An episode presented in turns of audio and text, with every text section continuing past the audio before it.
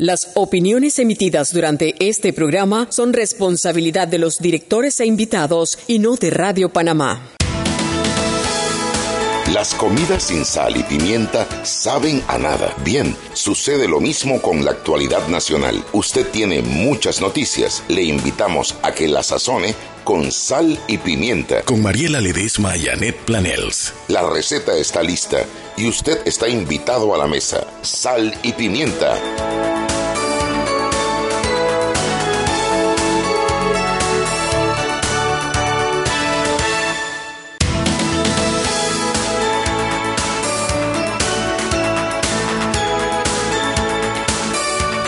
Buenas tardes, muy buenas tardes. Bienvenidos a la cabina de Radio Panamá 94.5 FM.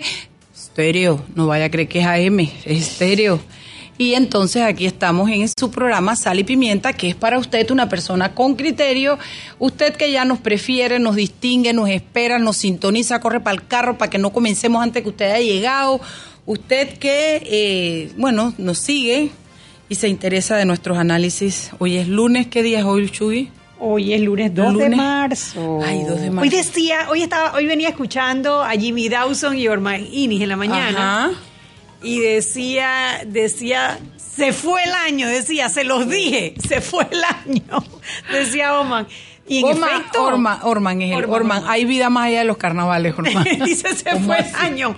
Ay, me dio una risa porque es verdad, o sea, yo no sé, como que después que pasas eh, eh, Navidad ya en Año Nuevo, como que tra, cuando ves ya está de que agosto. Y tú dices, espérate, ¿en qué momento se fue el año? Si la vida transcurre y tú no te das cuenta y o, o- o- o vas a tus a, a por tus ob- objetivos y los logras o sea, te pones como esas cosas que se ponen los caballos en los hipódromos y vas para adelante en la sale de la gatera y vas para adelante y sigue y sigue o te come el cuco, te come el cuco. ¿Qué fue que estás viendo? Ah, lo del paro. Eh, bueno, no sé qué más, Shugi, qué Oye, más. les quiero recomendar, en el- la prensa del día de hoy hay una entrevista que hacen sobre el coronavirus a eh, Néstor, Néstor, Néstor, Néstor, ya te Sosa. digo. No, Néstor, Néstor. espérate, ya déjame ponerme, oye, que ando sin los lentes de contacto y eso me tiene mal. Y bueno, lo estás usando, te vi ayer con lentes. No, sí. porque quiero cambiar y entonces estoy esperando los días de eso para poder hacerme la, la prueba. Néstor Sosa, exdirector del, del, del Gorgas. Mira, si usted tiene una pregunta sobre el coronavirus, ahí va a estar en esa entrevista. Qué buena entrevista, qué claro todo. Eh, la verdad que Aleida Samaniego hizo un tremendo trabajo, se la recomiendo. Entre de ahí al sitio de, de, de prensa.com y busque. Hay muchas preguntas sobre el coronavirus sin respuesta. Está excelente. Yo creo que es lo mejor que he leído sobre el coronavirus a la fecha. Muy sencilla, las preguntas son muy puntuales y si usted tiene una duda, ahí va a estar la respuesta. Así que se lo, recomenda, se lo recomendamos aquí en Sal y Pimienta. Bueno, ¿y qué más tenemos en la prensa hoy? ¿Qué pasó hoy bueno así por la... Bueno, por lo pronto ya sé que Fanovich toma saril con miel, dice, no con jengibre, como dijo el presidente. A mí me da risa Pocas cómo veces habla Nito. he disfrutado tanto un chiste como el que tiró hoy Nito Cortizo. Pero tú sabes que a mí no me chilla, ¿no? A mí me, a mí me parece... Él No, es así... Me pare- a mí me gustó el chiste, te voy A a, mí, decir. a mí lo que me gustó fue que se le paró. Sí, porque le dijo, ve acá, no te metas donde... El o sea, que decide soy yo. Y a mí me Exactamente. gusta saber que Pero tengo un fue presidente... de una manera fina. Como lo hace Nito, como lo Me hace Nito. Él no, él no es un, un confrontador. Para los que no han escuchado, lo que pasa es que Laurentino Cortizo hoy confirmó que el próximo ministro de gobierno que está por nombrarlo, esta semana dijo, es miembro del Partido Revolucionario Democrático. Porque mientras Nito Cortizo sea presidente, Nito el Cortizo presidente es el que nombra. y al amigo Fano dice que lo conozco. Yo lo conozco a Fano. Se debe haber tomado una chiche saril con bastantes eh, jengibre. Como diciendo, man... ey, Y el otro quedó pasaste. convertido en un chihuahua, mano. Sí, señor. Porque después de gritar dijo, no, que un solo diputado no toma la decisión, etcétera, etcétera, etcétera. Pero... Pero me gustó la respuesta porque lo que dijo es verdad. Oye, lo que tenemos es que poner ahí una persona profesional y es Claro. mi potestad como presidente de la República poner eso. No a, es mí, me gustó. A mí, yo me sentí bien porque yo, la verdad sea dicha, me molestan los blandengues. Me molestan. No, me gustan los autoritarios, pero me molestan los blandengues. Si tú le estás prometiendo a la ciudadanía que vas a resolver el problema de inseguridad en las cárceles, el ministro de gobierno tiene que ser una persona que tenga las credenciales para resolver el problema de las cárceles. No que tenga las credenciales de miembro del partido Molirena. De un partido X. Si, es, si está en el Molirena, amén, pero ya llevan dos y ninguno de los dos dio Además que yo voy a decir una vena desde mi propia inspiración y de mi corazoncito. Los Molirena que no molesten, que ya tienen una diputada que salió con los con los votos que no, con votos que no llegas en muchos eh, corregimientos ni a representante corregimiento. Con 1200, 1300 votos, Corina no está sentada en la asamblea. Así es que no me vengan a mí con que están fuera de la paila ni con que nada, porque les ha ido bastante bien. Son un, yo considero que, lo, que, que, que el Molirena es, un, es uno de esos partidos bisagra que como el PP, como esos partidos que se usan para las elecciones y que jalan sus votos, y yo estoy de acuerdo, pero el país no puede estar sometido a eso. El país no puede estar a, la expensa de que el presidente tenga que esperar que sean los bonitos para que cuidemos al presidente. Exactamente. ¿Me explico? no, y que la responsabilidad la tiene él. Él tiene que resolver el problema de la inseguridad de las cárceles. Él es el que responde ante el pueblo Nadie por su le va a decir a Pancho, ¿qué? Pancho Alemán. Si él es el que, si se fuga nadie si se fuga, si no se fuga, si sirve, si no sirve, si debe, si no debe, etcétera, etcétera. ¿Qué está pasando por allá? Pues este debe ser Henry Cárdenas, ¿verdad? Dalia Pichel, la tienen esclavizada. Dalia, confiesa, ya, ya, ya, mamá, ya. O sea, ya no te pueden echar más cuento con el tema de Henry. ¿Verdad? ¿Verdad que ya está bueno? No sé qué está pasando. No, mentira, creo que regresa mañana a vacaciones, de hecho. Eso dijiste el viernes. Dejemos al pelado disfrutar su último día de vacación. Bueno, yo quiero que tú me digas, cuéntame eso de que la economía creció el 3% el en 2019. Cuéntamelo todo, cariño. Así cerró el 2019, cerró con un 3% de crecimiento en la economía panameña. Eh, se dio principalmente en el sector minero, que registró 45.4% de crecimiento, siendo el más dinámico en proporción a los demás sectores económicos. Eh, la nota está fresquita, acaba de subirla a web. Eh, y pues Sí, el indicador fue reportado la tarde de hoy por el Instituto Nacional de Estadística y Censo, el INEC, de la Contraloría General de la República, que comparado con el igual periodo de 2018 y valorado en medidas de volumen que encadenan con referencia hasta el 2007. Así que es como un... Pero fíjate que yo sí siento que es un poquito menos, incluso bastantito menos de lo que se había eh, pronosticado, porque yo había el 3 por 6, el 3.6, el 3. algo lleno, fuimos al 3 pelado. O sea, si esto fuera una escuela, de a vaina pasamos. Bueno, realmente el 3% tiene que ver eh, con el crecimiento por el tema de la ampliación del canal, punto. De hecho, yo creo que eso es un decrecimiento en otros, en muchos otros sectores que son los que mueven la economía del país, como la construcción. Y, llegamos al 3 pelado porque el último eh, trimestre fue 3.3, ¿no? y subió con el tema de la minería, pero si no, no hubiéramos sacado un 2,9, una cosa así, estaríamos quedaditos eh, en, en, tema de nota, pero porque tres puntos, bueno, a ver, significaron 1.200 y pico millones de dólares más de lo que se, de, eh, un incremento en, en, en, el Producto Interno Bruto, terminó con 43.061 millones en términos absolutos. Vaya usted a saber qué significa eso, la absolutez bueno, mañana en el impreso viene más información acerca del crecimiento económico. calla insensata. El siguiente tema a conversar es el impresentable memorándum de la Asamblea de Diputados. Dalia Pichel, no me vas a marear y no me vas a echar humo y no voy a dejar que no me digas eso. Cuéntame. Eso fue en la mañana, se, se, yo en verdad me enteré por Paniza eh, siendo totalmente honesta, y aquí en la prensa también pusimos el, el de Paniza, es un circular de la Asamblea Nacional donde decían que ahora los empleados de la asamblea no iban no iban ellos usualmente marcan de manera digital su asistencia o sea marcan cuando entran marcan cuando salen a almorzar y marcan cuando vuelven a entrar y cuando se van. Así se marcan sus horas diarias sus ocho horas de trabajo. Ahora estaban diciendo que por temas de higiene y de prevención en temas de salud no iban a marcar de manera digital, sino que se iba a hacer manualmente. Entonces, obviamente Paniza saltó junto con la prensa, junto con todos ustedes, em, de que esto simplemente les daba más espacio para no ir o para que hubiera más flexibilidad em, en la asistencia, eh, menos, o sea, que las horas quedaran registradas de una manera menos, menos consistente.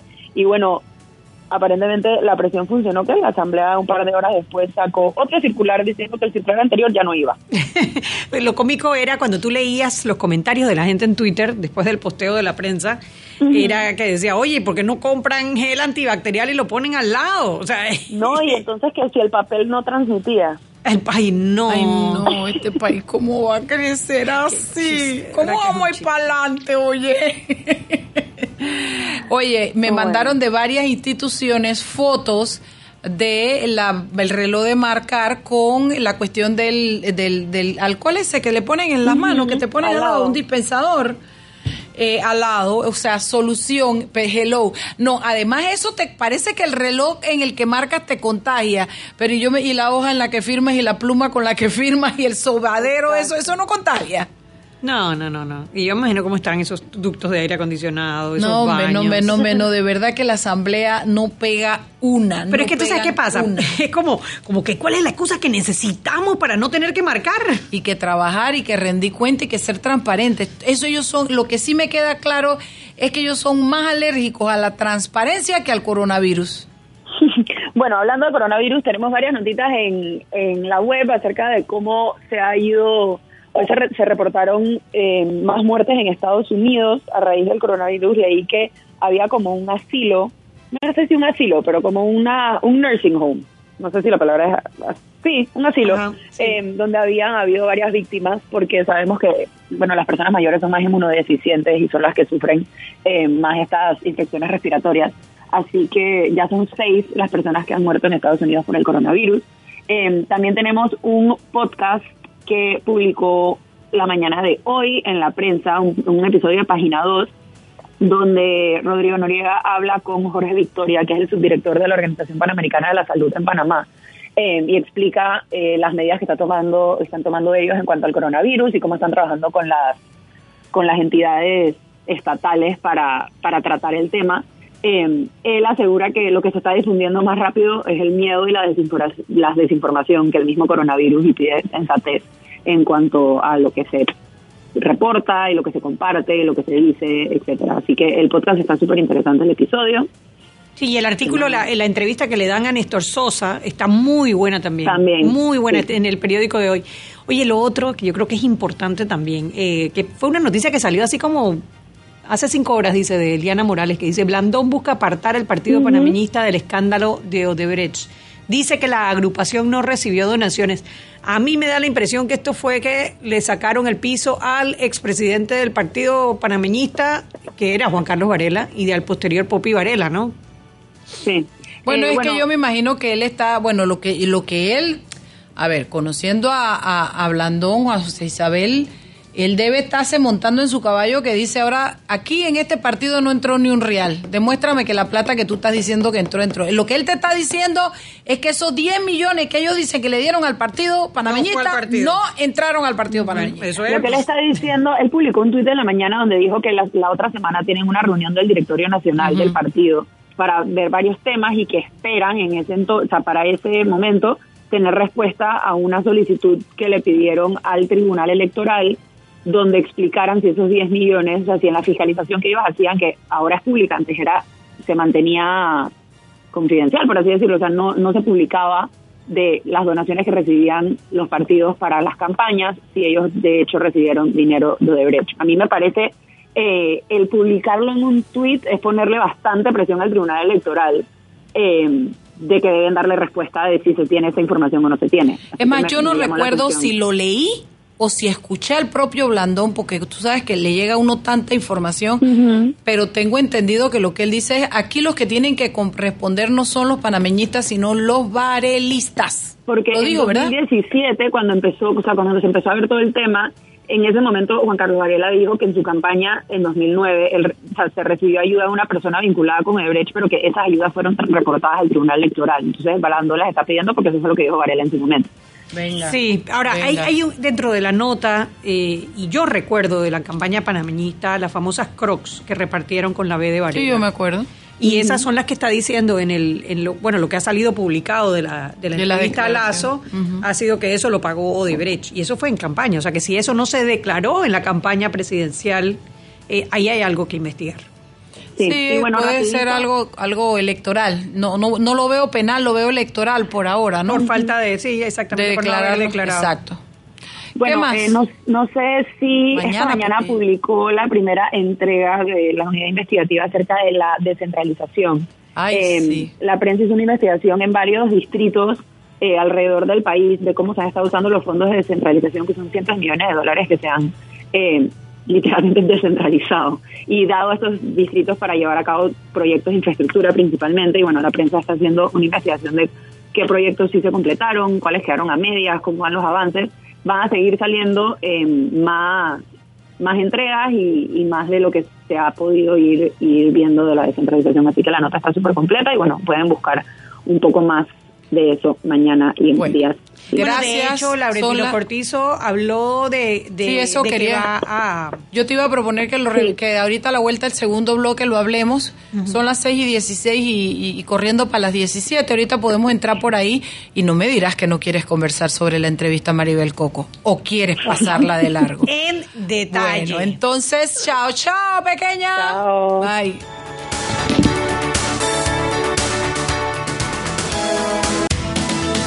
Sal y Pimienta con Mariela Ledesma y Annette Planels.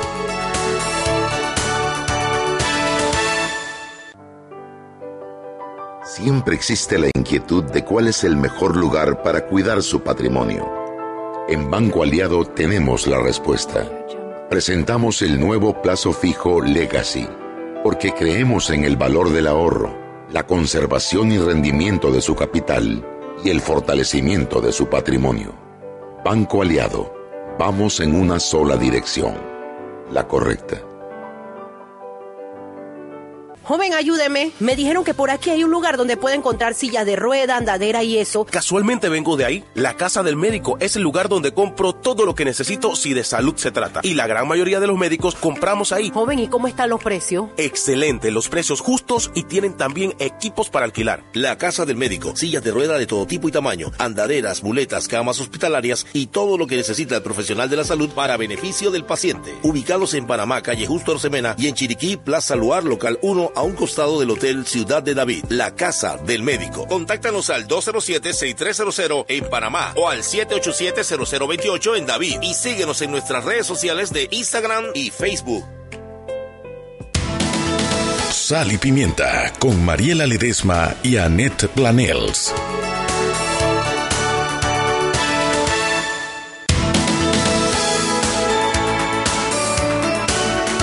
Vuelta y sal y pimienta. Programa para gente con criterio. Aquellos que me están escribiendo, estoy en el programa. No, yo no sé mañana, pero hoy estoy en el programa, así que molesten. Bueno, eh, eh, eh, eh, no, Chuy, espérate, espérate. Vamos que lo que dijo la pequeña Dalia cuando terminó con prensa.com, el tema de la descentralización, porque el presidente Cortizos, es la nota que leí en la prensa, sale diciendo que efectivamente la descentralización necesita una mejor fiscalización. Y yo creo que eso tiene que ver, porque, hombre, la, la noticia que, que, que- sacó la prensa la semana pasada fue escandalosa. Eso que yo no sé si a eso le llaman la primera entrega, fue lo que ella se refirió, donde quedaron claros los, los, los, los municipios, eh, los pagos de los gastos de movilización de los alcaldes, los pagos a los representantes y la cantidad de dinero. Cuando yo veo que no hay suficiente plata para escuelas y para todo, y yo veo en, en tú sabes, parezco loca, pero es que salto, hay tantas cosas que me vienen a la mente que, que no, no puedo a veces como hilar. ¿Tú te acuerdas, Anette, el año pasado, el antepasado, que la, que la Asamblea había pedido una cantidad X de millones de dólares para su presupuesto y que después cuando les aprobaron el presupuesto le dieron como 43 millones más de lo que habían pedido? ¿Te Me acuerdas? acuerdo clarísimo, como hubiera subido ayer que eso no tenía sentido. Le Bueno. pedían que 100 y le dieron 120. O sea, es la única institución que pide una cantidad y se Sí, la dan, todo no sino que le suman. A todo mundo y le yo me doy cuenta que toda esa plata se está viendo en el, digamos, yo voy a ponerle el nombre que yo creo, pero usted puede decirlo, en el en la botadera, en el desperdicio de dinero, que es una de gastar plata en la asamblea a manos llenas y de tener dólares de- en flores. eh, de todo, sandwichitos, lo que tú quieras, porque claro, pa- ellos tienen Querían que hacer un puente. ellos quieren ejecutar su presupuesto porque necesitan demostrar. Esto me acuerdo cuando los gringos vivían en Panamá. eh, los gringos, les, el gobierno les asignaba una cantidad de dinero para la operación de ellos en la zona del canal y ellos, aunque tuvieran que abrir el hueco en la calle de nuevo para volverlo, a- ellos lo hacían porque había que gastárselo, porque había que mantener el presupuesto. Entonces, a mí eso por un lado me molesta enormemente porque yo veo el desperdicio de dinero en la Asamblea, el exceso de contrataciones. Eh, mira la señora esta que salió por, por, por el tema este de que de con la, una ley especial que se podía jubilar. Emma y le dieron ciento y pico mil de dólares. Y después de eso, no sé cuántos meses después regresó y ahora gana cinco mil, no sé cuántos miles, y está la hija. Es, es como un botín político. Es una cosa. planillas de 30 mil es- dólares Es, una cosa que realmente es asquerosa. Es asquerosa, Net, porque es como gastémonoslo todo que hay que gastárselo, sobra, ¿da? Entonces esta se va con ciento y pico mil y regresa ganando más. Y todo es así, todo es como hagamos lo que no nos cuesta, hagámoslo fiesta. Y además te das cuenta, y es ahí donde se resiente la ciudadanía, porque ellos mismos son los que aprueban el presupuesto, ellos son los que hacen el, el- el calzón chino, la llave de la 26 en, en la WWW, qué sé yo, de lucha libre, porque ellos son los que deciden qué pasa, qué no pasa con el presupuesto. Es como que realmente te diste cuenta lo, lo eh, que estamos en manos de los diputados, ¿no? Y si fueran buenos diputados, todos, hay muy buenos diputados en esta vuelta, quiero decirlo. Eh, pero si pero tenemos una cantidad de maleantes. Y de eso te digo bueno y saltamos a que el presidente dijo que había que eh, eh, fiscalizar mejor eso. Yo creo que hay que fiscalizar y meter presa un poco de gente si amerita dentro del límite legal. Y lo que no simplemente hay que deshonrarlos en el sentido de quitarle las arandelas y decirle no vas y como cuando tú le vas le quitas el rango a un policía se lo arrancas y lo mandas. Eso por un lado. Y por el otro lado, eso es lo que tenemos cuando tenemos cuotas de poder. Yo ayer en la noche, porque tuve un día un poquito enredado, yo analizaba cuando yo leía la, la entrevista de Maribel Coco, yo sentía en mis venas un hervir de mi sangre porque yo decía, lo peor de todo es que la man tiene razón. Es verdad que nosotros no las merecemos. Por no haber Eh, protestado. Hombre, porque deja, porque a ver, ¿quién es Maribel Coco? ¿Qué es lo que se dice? ¿Y qué es lo que ella no desmiente cuando habla de su amistad con Benicio Robinson? No lo desmiente. Se dice que esto es una cuota de poder. Y yo te pregunto, ¿y quién le dio ese poder a ese diputado?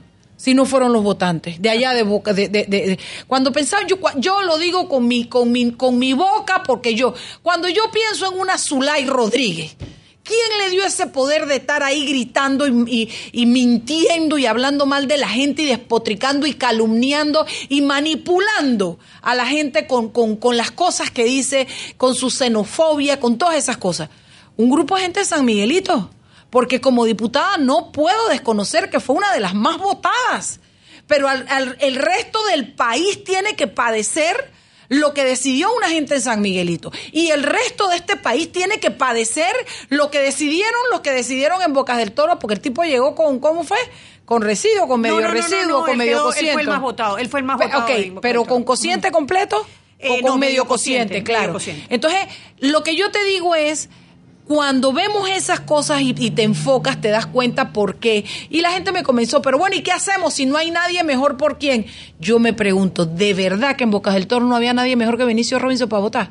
Y cuando estos diputados usted los deja enquistados demasiados periodos, de dos, tres, cuatro periodos para adelante, usted está criando un gamonal, un dueño de finca, porque ya ven, se pelean los fondos, son los que nombran a la hija de fulana, a fulana, mengana, son los que deciden quién es el director de esto, quién... Entonces, claro, esa cuota de poder se arraiga de manera tal que después es muy difícil porque lo que vienen son las lealtades de los que llegaron a un puestito, que es un derecho de trabajo del ser humano, pero que creen que se lo deben a otro ser humano, y entonces vienen estos juegos de lealtades en los que terminamos con Maribel Coco. ¿Qué te parece, Mana? En la organización, la institución que debe velar por los derechos humanos. O sea, sí hay una institución que tiene una labor importante en la sociedad. Y lo más triste, Mariela, es que la gente ha perdido de vista la importancia de esa institución. Alguien decía en un, en un grupo hoy, una persona a quien respeto mucho y tiene todo el derecho a decirlo, que si mañana cierran la Defensoría del Pueblo nadie protesta. Ni yo tampoco. Y yo estoy segura que nadie protesta.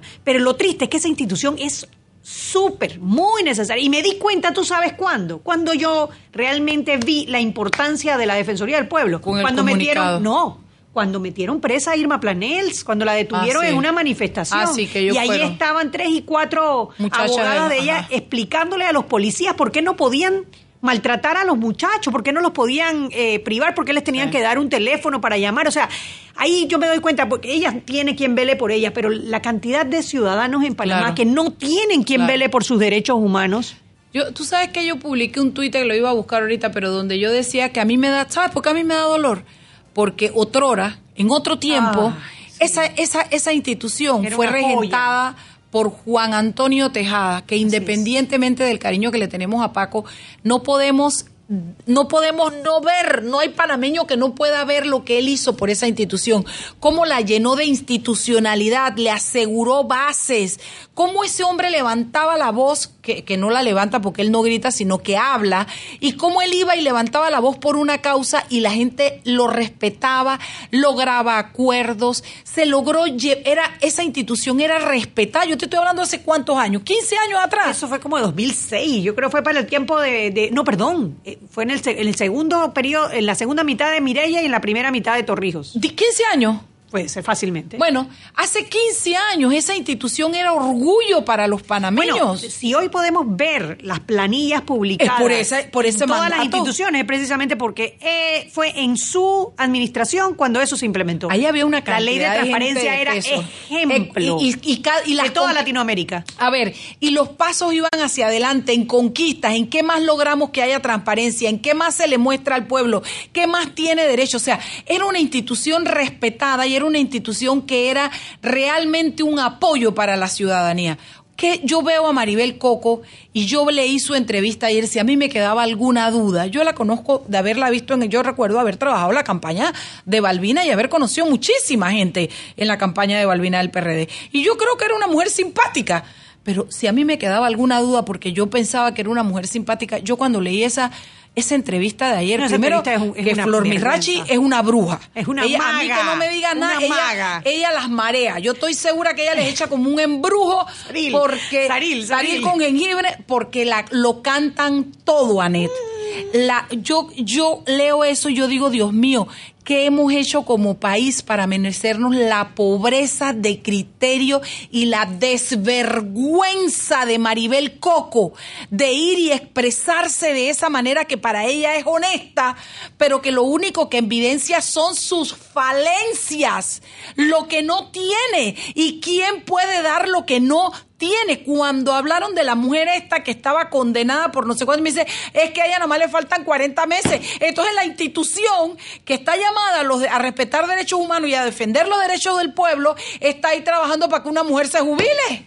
No, y que imagínate, ella ahí habla de eh, tráfico de influencias. Cuando se montó en el carro con Martinelli, dime qué director serio es capaz de, de- primero de hacerlo y después de decir públicamente que el señor llegó, no se bajó y ella decidió que era mejor que ella se fuera a pasear en el carro con él. Yo he visto el programa de Lin Yuen que hace paseando en el carro con los políticos y con la gente. Eh, Eso y lo que hizo Maribel Coco es lo mismo. Ay, no, la verdad. Y bueno, que los diputados la llaman para pedirle Y posiciones. que nombró a la hermana de, de- de- de su amiga.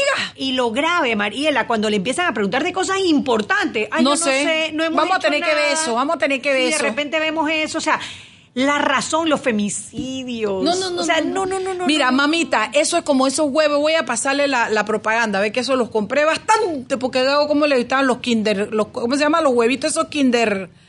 Unos huevos de chocolate que tú los Sí, los huevitos Kinder, que tú los, los tocas así, se revientan y tienen como una sorpresa. premio, un premio, sí. Este viene vacío. Este fue un, este, no, este, este huevito Kinder no traía premio. No había Ay, nada adentro, no. Anet. Dice, se Nada. siente, se siente PRD de corazón. Dice, no, pero son 37 años, No, explícame. no, no. Y 15 días antes me salgo. No, no, no, no. Yo, yo, si hay miseria que no se note, gente del PRD.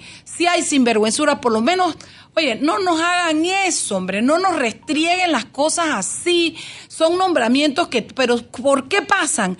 Porque los diputados y los ministros tienen, bueno, fíjate que no creo que tanto los ministros, te lo juro que creo que son ese fenómeno es propio de la Asamblea de Diputados. Tienen cuotas pírricas de poder. Por eso es que cuando veo a Fanovich diciendo que se acaba la alianza, me molesta tanto porque estoy harta de que yo, de que tú me lo tienes que dar porque yo te ayudé a conseguir votos. ¿Y el país qué? Tú sabes lo que yo no dejo de pensar, Mariela, desde el domingo que, estuviste, que estuvimos allá en, en la playa.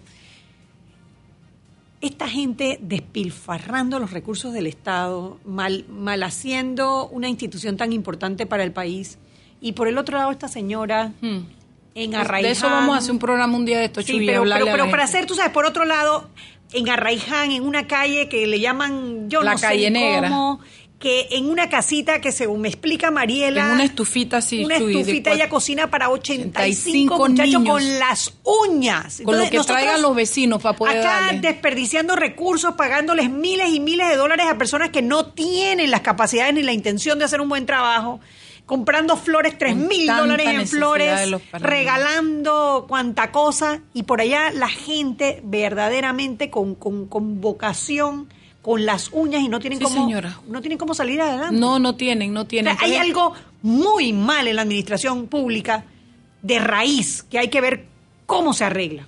Sí, y bueno, ya sabemos que yo estoy de acuerdo con Maribel Cocopilla Dice, el pueblo, el pueblo panameño no merece que yo me vaya. Es verdad, no las merecemos, no las tenemos que aguantar el tiempo que le toca porque nos las ganamos a pulso. Porque la dejamos entrar, porque, porque a la gente le da miedo oír a Zulay Rodríguez gritando en la asamblea de la manera como sacó al, al, al, al, defensor. lo que promovió en la asamblea, todo ese caos, todo ese terror que paraliza a la gente por el que dirán. Entonces no quieren oírle el galillo a Zulay Rodríguez gritando e injuriando, entonces todo el mundo es sibuana, sibuana, sibuana por miedo. Entonces, claro, vea, chupa y huela. Ahí tenemos a Maribel Coco, chúpatela panameño, huéletela panameño y aguántatela panameño porque decidimos que ahí se quedaba y porque Benicio Robinson repitió en Bocas del Toro y porque tenemos una Zulay Rodríguez en San Miguelito haciéndolo como lo hace y porque por esa gente que no suman 100 mil personas entre todos, el resto del país tiene que aguantarse las vainas que se aguantan cuando vienen de ellos. Y no te digo que son los únicos, porque prenda sobra en la asamblea. Gracias a Dios en esta vuelta tenemos un buen par de gente y esperamos que el número sea cada, cada elección más creciente. Pero si alguien algún día dejó sin responder la pregunta de qué pasa cuando elegimos mal, ahí la tienen. Vámonos al cambio.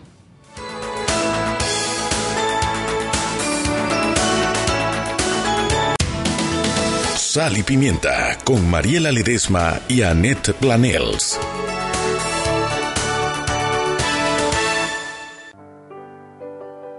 Siempre existe la inquietud de cuál es el mejor lugar para cuidar su patrimonio.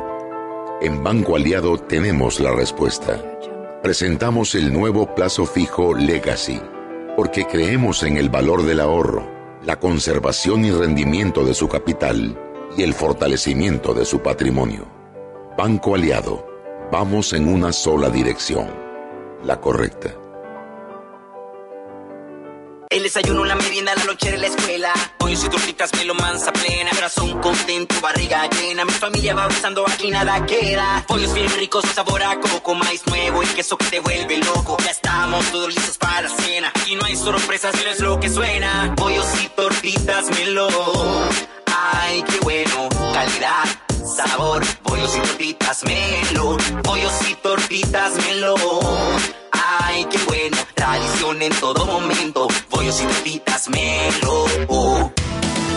Sal y Pimienta con Mariela Ledesma y Annette Planels.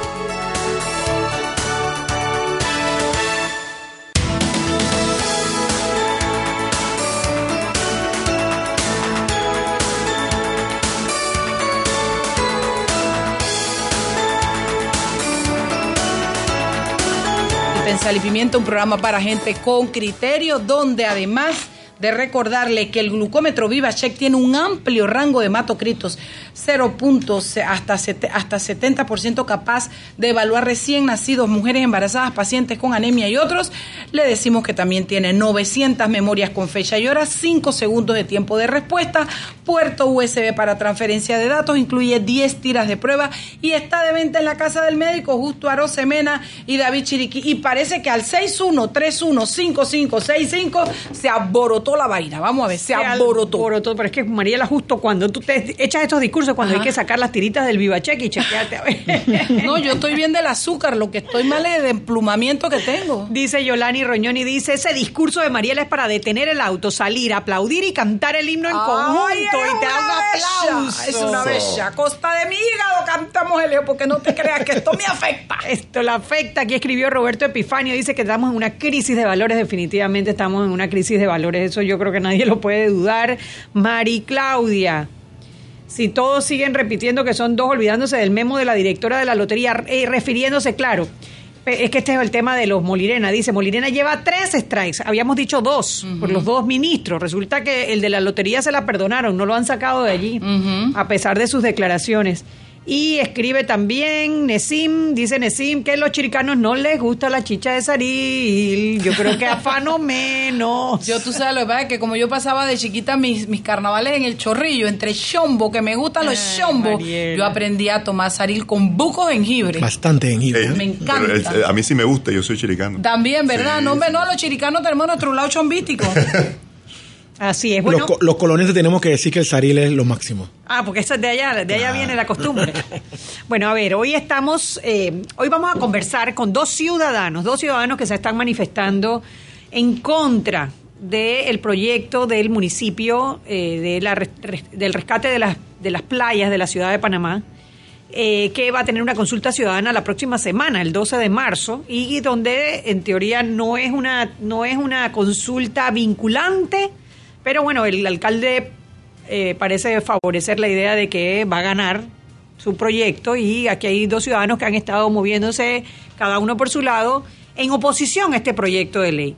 Tenemos a Antonio Sat eh, y a Luis Pinedo. Luis Pinedo, que eh, los trajimos para que nos cuenten un poco por qué se oponen al proyecto de las playas, cuál es la, la principal razón por la cual están movilizándose y tratando de eh, conversar con otros ciudadanos para que participen este 12 de marzo y no apoyen este proyecto de las playas. Eh, Empezamos. Antonio. Bueno, Adelante. eh, primero, Antonio. gracias por la invitación. Yo creo que es Siempre. importante que estemos conversando sobre estos temas que al final del día afectan a todos, ¿no?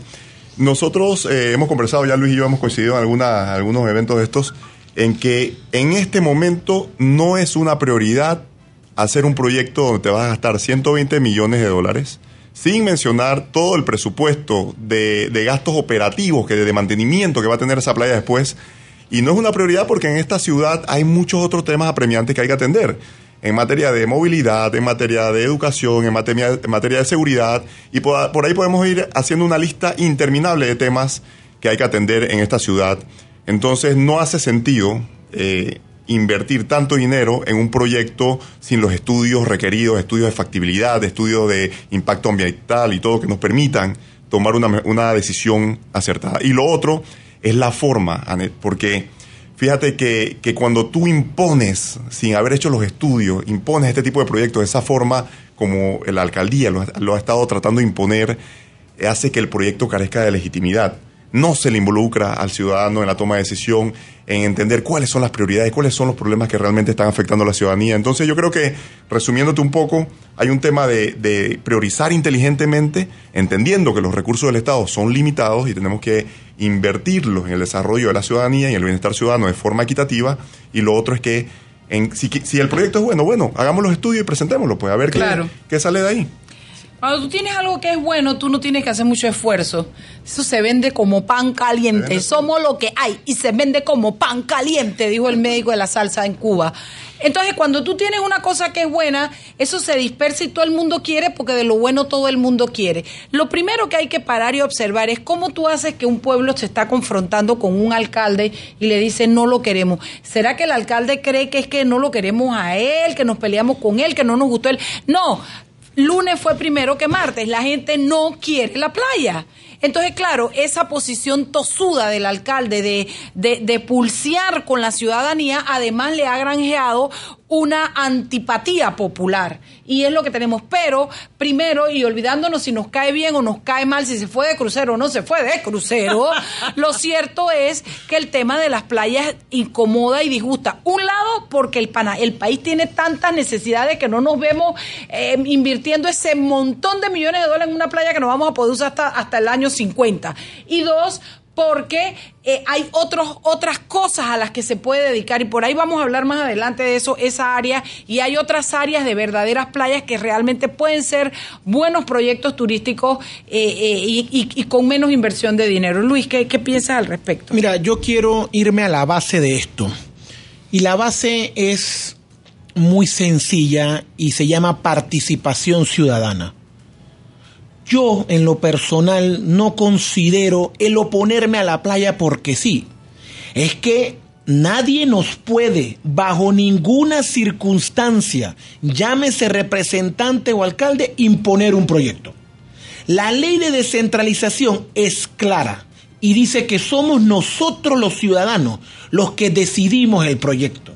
Entonces, cuando llegamos a este punto del discurso donde tengo que concordar con Antonio en muchas cosas, claro, ya el no a la playa va tomando una fuerza porque tú me quieres imponer a lo que yo no he escogido como ciudadano. Y yo vengo de un corregimiento donde yo le tengo que decir a mi representante cuáles son mis necesidades y que mi representante se las lleve al alcalde. Y que el alcalde en su presupuesto diga, en Betania vamos a resolver con esta parte del presupuesto. Pero si tú me impones una playa en la que no me has consultado, en la que yo no he decidido y en la que tú estás imponiendo tu voluntad, tú estás obviando mis necesidades como ciudadano de Betania y eso no puede ser. Mira lo que nos, encontramos hoy, la investigación de la prensa. 764 millones de dólares se fueron en descentralización en el gobierno pasado. Estamos hablando entonces que la plata se chorreó. 764 millones de dólares que son nuestros. Que teníamos que haber propuesto los proyectos para que los representantes de 671 corregimientos dijeran, ok, entonces Antonio Saad en su barrio tiene esta necesidad, Anet en su barrio tiene esta necesidad, María tiene necesidad, vamos a unirlas y creamos un plan estratégico del corregimiento y del distrito. Pero no tenemos una participación ciudadana correcta, la quieren amañar y como bien mencionó Anet hace un rato, tú me invitas a mí el 12 de marzo a qué cosa? A una consulta ciudadana. ¿De qué forma? Con mano alzada, para 600 mil votantes, en un lugar que no caben ni 3 mil personas, a una hora donde me dice que si alguien llega a las 5 y 1 de la tarde no puede votar. Entonces tú no estás haciendo participación ciudadana, tú estás amañando la ley, estás destruyendo la consulta, estás destruyendo la participación y nos toca llamar al alcalde. Señor alcalde, los ciudadanos queremos conversar con usted el jueves. Usted ya lo sabe y yo sé que alguien de su equipo lo está escuchando. El jueves 5 de marzo usted está invitado a una conversación con ciudadanos en la Universidad de Panamá, sitio neutro, para que usted no crea que esto eh, tiene un trasfondo o es una emboscada. Es más, en la mesa ciudadana les cuento, hay un sí a la playa. Porque lo que creamos fue una mesa ciudadana. Hay un no a la playa, hay un sí a la playa, hay una persona de la tercera edad, pero queremos que usted vaya. Queremos que usted llegue y se acerque. Queremos que usted converse. Porque, bien dijo Marila hace un rato, esto no es en contra suya, pero usted no puede imponernos nada. Porque la ley dice que usted no lo puede hacer. Y si usted lo hace, incumple la ley. Sí, bueno, eh, nosotros te- tengo que decir que invitamos al arquitecto Tomás Sosa, que es el que está por parte del municipio explicando la parte técnica de la playa, porque estamos interesados en conocer los detalles técnicos. Yo discutí aquí con Mariela al principio que a mí lo de la playa me, me llama la atención. O sea, yo como ciudadana, a mí me encantaría poder ver eh, esa avenida Balboa, esa cinta costera con las playas, pensando un poco en Cartagena, pensando un poquito en... en eh, Puerto. Rico, Barcelona, que la gente camina por la playa, tú ves que hay mucho movimiento y todo, y me gustaría escuchar la parte técnica de, oye, ¿es viable, no es viable? ¿Cuándo va a estar limpio? ¿Cuándo no va a estar limpio? Eh, estamos esperando todavía que el arquitecto eh, nos diga qué día puede venir para que nos sustente la parte técnica. Pero hoy amanece el país de España con una con un artículo que dice la mitad de las playas de arena del planeta amenazadas por el cambio climático. Y lo que ellos dicen aquí es que en 30 años eh, la erosión arrebatarán hasta 100 metros. Y que hagamos lo que hagamos, eh, no, bueno, se van a ver afectadas muchísimas playas a nivel mundial, playas naturales que tienen cientos de años de estar. Entonces, ¿cómo este tipo de cosas va a afectar la playa en la que supuestamente se invertirían más de 150 millones de dólares? Bueno, precisamente por eso es que es importante que se hagan los análisis científicos y objetivos para tomar una decisión inteligente. Ya ese no es el único artículo que ha salido. Hace rato vienen saliendo artículos. El otro día salió uno sobre la playa de Miami, que es una playa artificial muy bonita y que generó mucho, mucho turismo y muchas cosas, pero que hoy día ya se está viendo afectada por la erosión y por el aumento del nivel del mar. Eso es una realidad y no estamos planificando con luces largas. Pero el otro tema, y yo creo que sería buenísimo que, que en algún momento el ingeniero pueda participar y explicar sus argumentos técnicos, es que la idea per se de la playa a mí también me gusta. ¿Verdad que Oye, es, oye, es- hombre, es, es- yo- es seductora, ¿no? O sea, ver la playa yo y la gente... el usuario número uno, porque, o sea, me, me encantaría ir allá, jugar voleibol, tomar el sol, estar en una playa súper chévere, en el, en- justo en el frente de la ciudad. Pero cuando tú analizas el entorno y la realidad de la ciudad, ahí es donde están los argumentos que yo utilizo para decir que no es una prioridad y que tenemos que empezar a, a tomar decisiones inteligentes, que no necesariamente son las más eh, llamativas o vistosas, pero que son necesarias. ¿Qué pasa con la calidad del agua en la Bahía de Panamá? Vamos a hacer algo. 6 y 45, vámonos al cambio y de regreso vamos a hablar de la calidad del agua de la Bahía de Panamá. Muy bien.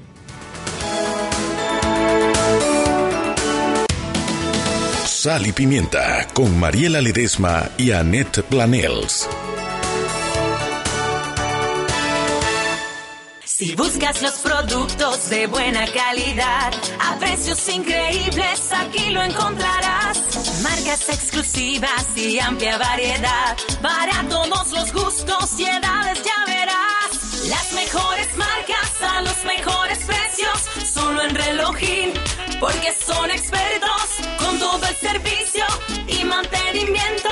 Lleva tu reloj y no comas cuento. Relojín es calidad, relojín. 6131-5565 es el WhatsApp de Radio Panamá para que podamos estar cada vez más conectados. Envía tu chat o nota de voz con tu nombre al 6131-5565 al 6131-5565 WhatsApp de Radio Panamá. Sal y Pimienta con Mariela Ledesma y Annette Planels.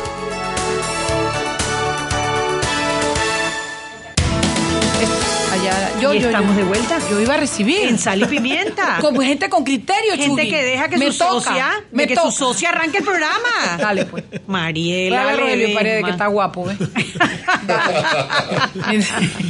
dale, dale, dale. Ay, a ver, bueno, estamos conversando hoy día sobre el proyecto de recuperación de playas de la Bahía de Panamá, de la ciudad de Panamá. Eh, tenemos dos ciudadanos que han estado muy activos en contra, llamando a manifestaciones, que de hecho hoy había una manifestación, eh, ¿dónde era la manifestación de hoy? En calle Luis? 50 había una. Ahí me están mandando fotos de la gente eh, y está este este personaje, ¿cómo se llama? Alfredo Belda. Alfredo vi con su nariz de payaso. Hay como 20 fotos de Alfredo Belda. A mí me cae simpático Alfredo Belda. Eh, protestando contra la la, capa, playa. cuando no tiene la capa. Ay, yo no sé qué él es irreverente. Yo creo que uno necesita ciudadanos irreverentes, verdad, ¿no? y sobre verdad, todo cuando hay cosas como la de. Maribel Coco. Estoy en esa, necesita estoy en un esa, Alfredo Belga que, salga Alfredo con Belda su... es doctor en economía. No, no, yo no, sé. no, él, él no es un impresentable, olvídate. Él no es un. Sí, sí, él- sí, él le gusta disfrazarse de payaso, pero el hombre, el hombre tiene cómo personaje. responder. Correcto, correcto. Bueno, a ver, estamos conversando y aquí está escribiendo la gente, ¿no? Dice, eh, dicen, aquí hay dos preguntas en el, en el chat, en el 6131-5565, escribe Mari Claudia. Aunque nos digan dentro de cinco años que ya está saneada la bahía, no meteríamos ni un pie en el agua. Para no mencionar que nadie, después que baje la marea, pisaría siquiera la arena de Playa Capricho, le pone ella. Le pone ella. Bueno, habíamos dejado en, en el aire que íbamos a hablar de la parte Espérate, del porque yo te, espérate, yo tengo Acá hay algo- otra. Sí, ah, tú tenías una ahí que era un poquito más. Yo tengo esta de Alejandro de Jesús que hace un tuit, y le- él se llama arroba Tato de Jesús, a- a- Tato de Jesús y dice: Yo esperaba argumentos técnicos científicos de peso de parte de sus invitados. No escucho nada, solo repitiendo lo mismo. Sí, sí, bueno, y quizás somos nosotros mismos los que estamos repitiendo cada rato lo mismo, pero es que los argumentos técnicos no están porque los estudios no se han hecho. Y precisamente una de las cosas que que estamos pidiendo a gritos es que hagan los estudios ambientales, los estudios de factibilidad y presenten los argumentos técnicos quienes están impulsando el proyecto. Lo otro importante es que los, los análisis o estudios que sí existen solamente dicen que hay un problema de contaminación en la bahía. Sí. Y por otro lado, un problema de residuos sólidos y tiradera de basura en los ríos de Panamá que van a desembocar la misma bahía. Entonces, eso es lo que contamos, con lo que contamos ahora mismo, y nosotros estamos argumentando hace rato y pidiendo a gritos de que se hagan los estudios técnicos que garanticen que contamos con la información para poder entender si el proyecto vale la pena hacerlo o no. Y tú me tenías otra Sí, acá tenemos también otra pregunta. eh, esta la escribe Francisco. Dice, podemos estar en contra de la playa y yo lo estoy, dice Francisco. Pero no es cierto que el alcalde tiene que hacer lo que diga la mayoría. Esa ley no existe como tal. Bueno, debo informar que la ley existe desde el año 2009. Es la ley 37 del 29 de junio y es una ley que nos mencionan a cada rato en la televisión. Se llama ley de descentralización. Pero voy a tomarme un minuto para explicar algo en torno a esta ley.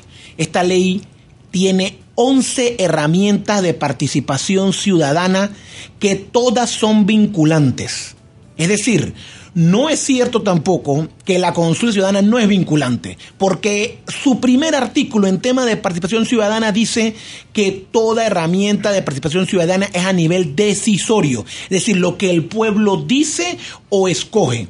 Y tengo que explicar algo y me van a tener que disculpar en los 45 segundos que me voy a demorar, porque voy a explicar cuál es el fundamento de esta ley. Es una línea recta que explico siempre. Tú, cada oyente que nos está escuchando tiene derecho junto a su vecino de la izquierda, de la derecha, de adelante y de atrás a crear una junta de desarrollo local en su barrio. Esa Junta de Desarrollo Local que hace, le dice a su representante cuáles son sus necesidades. Señor representante de Betania, yo no quiero un parque más en este barrio, yo lo que quiero son luminarias porque la calle está oscura. El representante tiene que agarrar ese insumo, ese problema, armar un plan anual del corregimiento y pasárselo al alcalde. El alcalde va a recibir, claro, el plan de Betania, de San Francisco, de Caimitillo, de Gonzalillo y va a armar el plan anual distrital. Cuando recibe los 141 millones de dólares, el número real del presupuesto de inversión de obras de este año, ¿qué hace? Reparte los 141 millones para resolver los problemas de los 26 corregimientos que ha recibido y eso se repite en los 81 distritos que tiene Panamá y en los 671 corregimientos. Esto no es una hipótesis, esto no es una idea, esto no es una consigna, esto es una ley de la República y se llama ley de descentralización. Mira, justo que Yolani Roñoni preguntaba lo mismo, que si Blandón estaba obligado a hacer consulta ciudadana para sus aceras. Totalmente, totalmente, porque eh, las que- aceras comenzaron en el un año después que la ley comenzó. Entonces, 2017. exacto. Entonces tenía que hacer. Ahora, ¿cuál es el punto clave de esto? No cometer los mismos errores. Y yo lo digo en muchas entrevistas. Ahí tenemos el problema de Calle Uruguay. ¿Por qué? Porque no hubo la participación ciudadana adecuada. La participación ciudadana te dice cuál es su necesidad. Yo les pregunto algo. Si tú le preguntas a 100 comerciantes, señores, yo les voy a cerrar la calle porque voy a hacer esto y esto, ¿qué tú crees que te van a decir los comerciantes? No. No, porque mi necesidad no es que la calle esté abierta para que yo pueda vender mi plato de comida y tener mi discoteca abierta. O por lo menos deben contemplar dentro del proyecto cómo van a mitigar Claro. que eso le, le suceda. Y eso es participación ciudadana, es el sentir de las personas. Mira, yo he caminado con personas que me han dicho, a mí, este, este ejemplo siempre lo pongo. A mí una señora una vez me dijo, mi problema son serpientes. Y yo le dije, ah, sí, yo vivo detrás del cerro y en ese cerro me llueven serpientes hace 30 años. ¿A ti se te ocurre, o a alguno de esta mesa se le ocurre un problema como ese? Tú tienes que vivir en esa casa y tener la lluvia de serpiente diaria para poder tú expresarle a tu representante, señor representante, ayúdeme. ¿Cuál es el deber de él? Llevarlo a un plan. Mi pregunta es, ¿ustedes alguna vez han visto un plan anual de corregimiento? Bueno, es definitivamente, por eso hace un rato hablábamos que el presidente dijo que sí, que esa ley de ce- descentralización hay que fiscalizarla, sobre todo los fondos, porque si además de todo lo que estás diciendo, los fondos se van en, movi- en gastos de movimiento del alcalde, en gastos de movimiento de los representantes, estamos mal. Pero como es tan corto el tiempo que tenemos, a mí me gustaría que entonces ustedes le plantearan, reitero, no puede ser técnicamente porque no tenemos la información técnica del proyecto y de eso se trata en encima el, desacuerdo y la desaprobación. No hay información, no hay reuniones en los corregimientos y ni en el distrito para podernos informar, no hay realmente conversaciones y lo que se tiene lo, lo poco que se ha podido conseguir a pesar de que no de que no nos han dado la información. ¿Cuáles son esos puntos en lo que realmente en lo que realidad se basan para que no se quiera y el rechazo que tiene la ciudadanía? Antes, antes de entrar con nuestros invitados, aquí contesta Narciso Mata, dice que eso es así para que por lo que se ejecuta con los fondos de la descentralización, no con el caso de los fondos propios de la alcaldía. O sea, el- lo que mencionó Luis, y en efecto, lo que menciona Luis Pinedo es la ley de descentralización y tiene que ver con el impuesto de inmuebles, ¿no? Y hay aquí. Emperatriz Ibarra dice que lo otro es la ley 125 del 2020 que ratifica el acuerdo de Escazú. De Escazú. de Escazú Correcto. sobre el acceso a la información, la participación pública y el acceso a la justicia en asuntos ambientales. Tam- ambientales también planea, plantea la obligación de los estados que, cons- Es correcto. que- que a la consulta pública en proyectos que pudiesen afectar los recursos naturales. Y eso es ley de la República, por cierto. del ¿eh? 2020 Así es. dice aquí. Mira, yo le voy a dejar la parte técnica a Antonio para el cierre, pero yo sí voy a hablar con artículos para que los oyentes que quieren una opinión basada en algo. El alcalde tiene la obligación de llamar a una audiencia pública del programa IBI, artículo 84 del decreto ejecutivo 10 que reglamenta la ley de centralización, que dice que todo proyecto que se haga con fondos IBI, entre paréntesis les explico, descentralización, tiene que ir a una audiencia pública. ¿Saben lo que es una audiencia pública? Una votación. Las personas deben votar. Ahora, voy a terminar con esto. ¿Por qué las personas están llamando o exigiendo un referéndum? Porque estamos en el distrito más grande del país. Son 600 mil votantes. Yo no puedo permitir, el ciudadano no puede permitir que me metan un bus de chorrero de Colón para votar a mano alzada todos por un sí, como el clientelismo se ha visto en este país. Y la única, la única herramienta de participación ciudadana que obliga al Tribunal Electoral a estar es el artículo 80 con un referéndum. Entonces no es un invento, es ley. Vamos, con lo técnico que tengas. Sí, eh, no, mira, yo, yo creo más que todo es que tenemos que entender que para poder tomar la decisión y que sea legítima, que sea un proyecto que realmente sea apoyado por la población y tenga resultados positivos, tiene que tener la legitimidad de, de la, de la ciudadanía. Y para lograrlo, el alcalde tiene que tener todos los elementos necesarios para comunicarlo, incluyendo los estudios de factibilidad económica, los estudios de factibilidad ambiental, lo de impacto ambiental, y con esos datos objetivos, con los que se toma cualquier tipo de decisión de esta magnitud, poder comunicarlo y hacer legítimo esta decisión. Y le pongo un ejemplo rápidamente, es un ejemplo que yo no tiendo a comparar, pero que sirve como referencia, porque mucha gente lo usa como argumento en las redes. Cuando se hizo la ampliación del canal de Panamá, cuando se hizo ese referéndum, previo a ese referéndum, hubo una cantidad de estudios y una comunicación amplia a la ciudadanía para que tomáramos una decisión informados en base a esos estudios y no simplemente a suposiciones o a ideas de una sola persona. Hubo una serie de estudios que llevaron al poder elaborar un, referéndum en ese momento eh, para poder tomar una decisión muy en concreto. Entonces, en este caso, que no es lo mismo porque carece, eh, como te digo, hay mucha diferencia entre lo que se requería en ese momento por la, por la competitividad del Canal de Panamá versus un proyecto de inversión en la, en la, en la capital, necesitamos tener datos objetivos, estudios que sean y te digan, mira, esto en tanto tiempo se va a poder utilizar como un balneario en la playa. Esto nos va a costar tanto no solamente en la inversión, sino en los costos recurrentes de mantenimiento de la playa. Y tener todos esos elementos para entonces tomar una decisión donde la ciudadanía se sienta conforme que por lo menos está tomando una decisión inteligente. Ok, entonces yo creo que el punto aquí es, no podemos hablar, eh, si no podemos entender lo que está pasando, no podemos tener más herramientas técnicas en la medida en que no haya una explicación a todo Panamá, a todo el distrito, al público sobre las partes técnicas y es de eso precisamente nos estamos quejando los ciudadanos. El alcalde, yo creo que esto se trata de invitarlo y venga, alcalde, si usted cree en su proyecto, si usted está claro con lo que usted, si usted tiene todo lo que se requiere para sustentar la viabilidad y la bonanza de ese proyecto, usted tendría que venir. ¿A qué fecha es, por favor? Yo no entiendo qué dice. 5 de marzo, Cinco, invítalo, no- invítalo a que vaya a la Sí. biblioteca Simón Bolívar, Mariela, en la invítalo tú, que no Universidad sea de yo. Panamá, claro. Venga, hable y promueva de esto que estamos hablando del 5 de marzo, pro- promueva 10 conversatorios más. Hable con la gente, escuche a la gente, pero sobre todo denos información, alcalde. Usted no puede pretender que hacer algo a mano alzada solo porque usted lo dice. No, no, no, no, no, no. Usted tiene que dar explicaciones. Es que quería ser reina, como dice el Che. Ahora tiene besito. Ahora da explicaciones. Si es que está el derecho de los ciudadanos. Señores, no les dé pena, señores, no se, no se cohiban. Es el derecho de los ciudadanos a pedir rendición de cuenta, explicación, y es la obligación del alcalde a darnos esa información, a, a someterse a la voluntad popular y a darnos transparencia en las actuaciones de esa alcaldía si él está ahí por nosotros. Tú lo has dicho, no, derecho, eh, eh. por mí no, porque yo no voté por él, pero... Y es muy temprano para pelearse con la ciudadanía. Está No, empezando, si no, lleva ocho no, meses nada Y tú acabas de hacer una palabra clave. Esto es un derecho. Esto no es que tú eres un peleón, esto es un derecho ciudadano, No, participación que, mira, ciudadana. usted puede estar a favor de la, de la playa y la mesa tiene participación para los que están sí a la playa. Venga, si el alcalde se sale, pues entonces vengan los que están sí a la playa, vengan a la mesa, conversemos y, y no se trata de convencer, se trata de informar. Vengan a la mesa y conversen. Lo, lo que no pueden es decir, eh, cállate la boca, tú no tienes derecho. Eso es lo que no puede pasar.